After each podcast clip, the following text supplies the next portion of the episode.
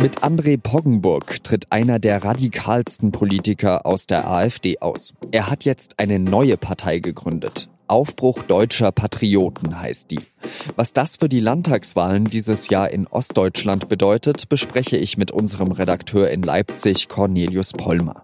Heute ist Freitag, der 11. Januar. Ich bin Jean-Marie Magro und Sie hören den SZ-Nachrichten-Podcast auf den Punkt. Lieber ein Ende mit Schrecken als ein Schrecken ohne Ende, heißt es ja. Bei André Poggenburg und der AfD weiß man nicht so genau, was davon zutrifft. Poggenburg ist immer wieder durch rechtsextreme Redebeiträge aufgefallen. Vergangenes Jahr im Februar zum Beispiel, da hat er über in Deutschland lebende Türken gesagt, sie seien Kümmelhändler und Kameltreiber und sich danach vom Landesvorsitz der AfD in Sachsen-Anhalt zurückgezogen. Auch vom Fraktionsvorsitz im Landtag musste er zurücktreten. Zum Jahreswechsel ist Poggenburg dann mal wieder mit einem völkischen Spruch aufgefallen. Auf Twitter hat er wörtlich geschrieben, den Mitbürgern unserer Volksgemeinschaft ein gesundes, friedliches und patriotisches 2019. Der AfD-Bundesvorstand hat vor kurzem beschlossen, Poggenburg für zwei Jahre für alle Ämter sperren zu wollen. Das Landesschiedsgericht hätte das noch genehmigen müssen. Aber Poggenburg kommt der AfD-Spitze zuvor. Diese sei hysterisch, kritisiert Poggenburg, weil sie sich davor fürchtet, dass die Partei vom Verfassungsschutz beobachtet werden könnte. Die AfD sei deshalb nicht mehr seine politische Heimat. Er hat seinen Austritt aus der Partei erklärt. Und nicht nur das. Er hat gleich eine eigene Partei gegründet, den Aufbruch deutscher Patrioten Mitteldeutschland. Sie soll im Herbst bei den Landtagswahlen in Sachsen, Thüringen und Brandenburg antreten. Das Symbol der Partei ist auch schon veröffentlicht worden. Es ist eine Kornblume mit einer schwarz-rot-goldenen Flagge davor. Die Kornblume war schon das Erkennungszeichen der österreichischen Nationalsozialisten in den 30er Jahren. Was der Austritt Poggenburgs und die Neugründung seiner Partei für die AfD und auch für die Landtagswahlen in Ostdeutschland bedeutet, das bespreche ich jetzt mit Cornelius Pollmer. Er ist Redakteur der Süddeutschen Zeitung in Leipzig. Cornelius, ist dieser Schritt überraschend oder passt das zu dem Politikertypen Poggenburg? Das passt zu diesem Typen und er will hier, glaube ich, als Stärke verkaufen, was eigentlich eine Schwäche ist. Er ist längst isoliert gewesen in der Partei. Über einen Ausschluss von ihm ist dort beraten worden. Und ja, was mache ich in so einer Situation, wenn die anderen mich wegdrängen? Ich trete selber aus und tue so, als, als ob das eine eigene Handlungsstärke wäre. Und das ist es nach meiner Wahrnehmung nicht. Und ähm, was mir da auch wieder übel aufstößt, ist etwas, was wir gerade in Sachsen-Anhalt äh, von Tag eins an bei der AfD sehen können. Es gibt keinerlei Sachpolitik und es gibt nur eine Art trauriges Soap, äh, immer wieder Marketing in eigener Sache, immer wieder Eitelkeiten und, und Personenzwist und das alles aber äh, finanziert von Steuermitteln. Und das ist, wenn man das mal ganz hart auslegen möchte, ist das letztlich eine Veruntreuung des, des Vertrauens, was viele Wähler in Sachsen-Anhalt der AfD entgegengebracht haben. Wie stark trifft Poggenburg denn die AfD selbst damit?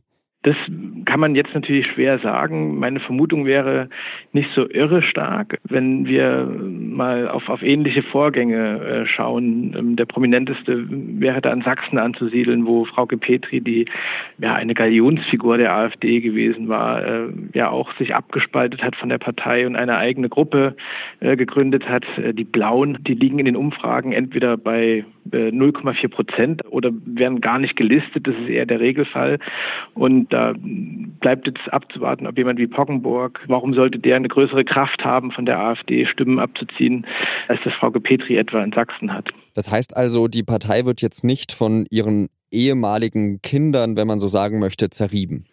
Glaube es im Fall Poggenburg jetzt nicht unbedingt. Ich sehe nicht, dass er ein größeres Potenzial hat als ja zum Beispiel Frau Petri, da jetzt äh, Menschen und Akteure und am Ende auch Stimmen auf sich zu vereinen. Aber wie immer bei der AfD, die ja eine Partei sehr, sehr großer Dynamik ist, ähm, würde ich da jetzt nicht Geld drauf wetten, ähm, sondern weiter interessiert und distanziert das beobachten. Ist das nicht vielleicht sogar von Vorteil für die AfD? Dann kann sie doch eigentlich, wenn sie sich von solchen Typen wie Poggenburg trennt, moderater werden und vielleicht sogar koalitionsfähig sein, zumindest in Ostdeutschland mit der CDU. Zu einer äh, Koalition und zur Koalitionsfähigkeit gehören, äh, wie bei anderen schönen Dingen, immer zwei. Und Von der AfD-Seite her betrachtet, äh, glaube ich, dass momentan etwas anderes bestimmender ist, nämlich die Angst und die Sorge, beobachtet zu werden durch den Verfassungsschutz. Da geht es, glaube ich, jetzt nicht vordergründig darum, sich als Braut schick zu machen für eine wie auch immer geartete Koalition. Wenn wir die andere Seite mal anschauen, wird es vielleicht in Sachsen-Anhalt zumindest schon eher ein Argument. Es gibt in der CDU in Sachsen-Anhalt durchaus ein Potenzial von Menschen, die liebäugeln mit der Idee einer Koalition mit der AfD und das tun sie aus etwas schwierigen Gründen. Da geht es natürlich auch darum, den eigenen Machterhalt zu sichern. In diesem Jahr finden ja drei Landtagswahlen statt. Welche Bedeutung haben denn diese Wahlen auch insgesamt für Deutschland? Welche Trends können wir vielleicht daraus ablesen? Trends eigentlich schon insofern ein ganz gutes Stichwort, weil der Osten sich ja immer wieder als eine Art Labor erwiesen hat, was politische Entwicklungen äh, angeht, die dann etwas später auch im ganzen Bund zum Tragen kam. Ich glaube, das können wir auch diesmal erleben und deswegen sind diese Wahlen, glaube ich, von besonderer Bedeutung. Also eine Frage, die sehr interessant werden könnte und nicht nur für die drei Länder ist, äh, welche Koalitionen denn noch möglich sind, wenn nach einer SPD, bei der wir das seit längerer Zeit erleben, auch noch die CDU beginnen sollte, stärker zu schwächeln in den Ergebnissen. Eine andere Frage, die mich persönlich sehr interessiert ist, wenn wir auf Sachsen schauen, wir haben jetzt äh, dort seit etwas mehr als einem Jahr mit Michael Kretschmer einen, einen Ministerpräsidenten im Amt, der vieles anders macht als sein Vorgänger, der Politik sehr erlebbar versucht zu gestalten.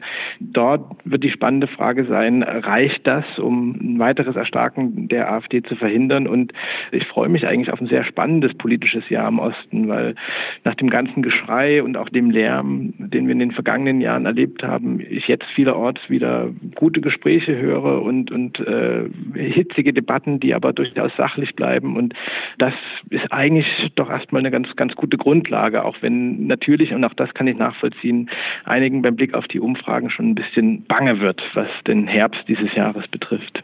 Wir sind gespannt, wie die Wahlkämpfe in Ostdeutschland ablaufen werden und auch was du darüber dann schreiben und uns auch im Podcast wieder berichten wirst. Vielen Dank, Cornelius Pollmer nach Leipzig. Und jetzt habe ich noch drei weitere Nachrichten für Sie.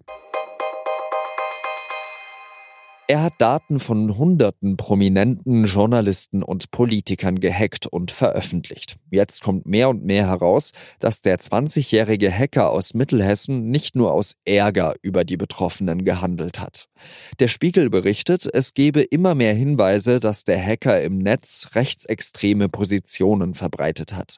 Unter einem anonymen Nutzernamen soll er wörtliche Kommentare wie Islam ist Dreck oder So Leute, jetzt wisst ihr, wieso die NSDAP wiederkommen wird, veröffentlicht haben. Jens Spahn will, dass die Krankenkassen in Zukunft das Fettabsaugen bezahlen. Für den CDU-Bundesgesundheitsminister geht es darum, dass sogenannte Lipödeme behandelt werden, also Fettverteilungsstörungen, die vor allem Frauen betreffen. Laut Spahn leiden bis zu drei Millionen Frauen daran, ohne dass die Krankenkassen ihre Therapie finanzieren. Spahn will sein Ministerium grundsätzlich ermächtigen, alleine und ohne Zustimmung des Bundesrates darüber zu entscheiden, welche Leistungen die Krankenkassen übernehmen müssen. Der viele Schnee beeinträchtigt den Verkehr in Bayern immer noch sehr stark. Am Münchner Flughafen sind deswegen am Freitag 90 Flüge gestrichen worden. 20 weitere, weil in Italien gestreikt wird. Die bayerische Oberlandbahn wird wohl bis Dienstag nicht mehr zwischen Holzkirchen und dem Oberland fahren. In fünf oberbayerischen Landkreisen gilt inzwischen der Katastrophenfall. Und bis mindestens Mitte kommender Woche soll es weiter schneien. Die aktuellen Entwicklungen können Sie auf sz.de verfolgen.